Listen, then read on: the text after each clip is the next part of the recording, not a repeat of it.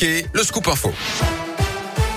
Et dans l'un, elle m'a connaît avec vous, Colin Cotte. Colin, bonjour. Bonjour Yannick, bonjour à tous. Et à la une, aujourd'hui, le nouveau protocole sanitaire dans les écoles. Il a été présenté officiellement il y a maintenant une demi-heure par le ministre de l'Éducation nationale, Jean-Michel Blanquer. Alors, que faut-il retenir? On fait le point donc sur ce nouveau protocole avec vous, Léa Grillet. Oui, un seul autotest à réaliser pour les enfants cas contact au lieu de trois actuellement. Il sera à faire deux jours après l'annonce d'un cas dans une classe. Les parents n'auront plus besoin de faire d'attestation sur l'honneur. Plus de masques dans les cours de récré pour les enfants comme pour les adultes, mais il restera obligatoire en classe. Plus de masques non plus pour les activités sportives à l'intérieur, sauf pour les sports de contact. Et enfin, le brassage des élèves se fera par niveau et non plus par classe. Merci Léa. Ce nouveau protocole sanitaire entrera en vigueur dans les établissements scolaires 21 février, le jour de la rentrée scolaire. Notez que 5907 classes sont fermées en ce moment dans tout le pays à cause du Covid. 524 dans l'académie de Lyon. Un chiffre en forte baisse puisqu'il y en avait près de 17 000 au niveau national la semaine dernière. Dans le reste de l'actualité également dans l'un, une très grosse frayeur ce matin pour une automobiliste à Pondin vers 7h30 ce matin. Un arbre est tombé sur sa voiture alors qu'elle roulait sur la départementale 1075.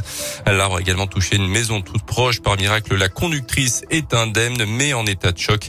Elle a été hospitalisée par mesure de précaution. Autre accident, mais avec un délit de fuite, cette fois-ci à Viria dans la nuit de mercredi à jeudi, selon la police. Vers une heure du matin, une automobiliste a été doublée d'abord à vive allure par un véhicule avant qu'un deuxième ne la percute par l'arrière. D'après le témoignage de la victime, légèrement touché, le conducteur en cause est alors sorti visiblement sous l'emprise de l'alcool et a pris la fuite avec le premier en direction du centre ville euh, de Bourg-en-Bresse. Les deux suspects ont pu être arrêtés et euh, comparaîtront devant le tribunal correctionnel au mois d'avril prochain. Dans le reste de l'actu aussi, leur accès à Paris est interdit, mais les convois de la liberté euh, sont quand même partis de partout en France ce matin, notamment de l'agglomération lyonnaise en direction de la capitale. Des manifestants anti-pass sanitaires sont partis du plateau d'Hauteville hier après-midi pour rejoindre le cortège venu de Nice et stationné pour la nuit dans l'est de l'agglomération lyonnaise. Ses opposants ont restrictions sanitaires qui dénoncent aussi la hausse des prix de l'énergie vont rallier les abords de la capitale dès cette fin de journée. Un dispositif spécial des forces de l'ordre sera notamment mis en place.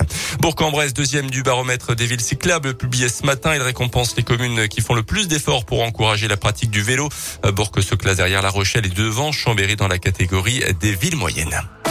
On termine avec les Jeux Olympiques de d'hiver de Pékin. Deuxième journée de suite sans médaille probablement pour les Français en Super G ce matin en ski alpin. Tessa Worley a terminé 19e. Aucune récompense sur le 15 km individuel messieurs en ski de fond et en biathlon sur le sprint féminin. Et merci beaucoup.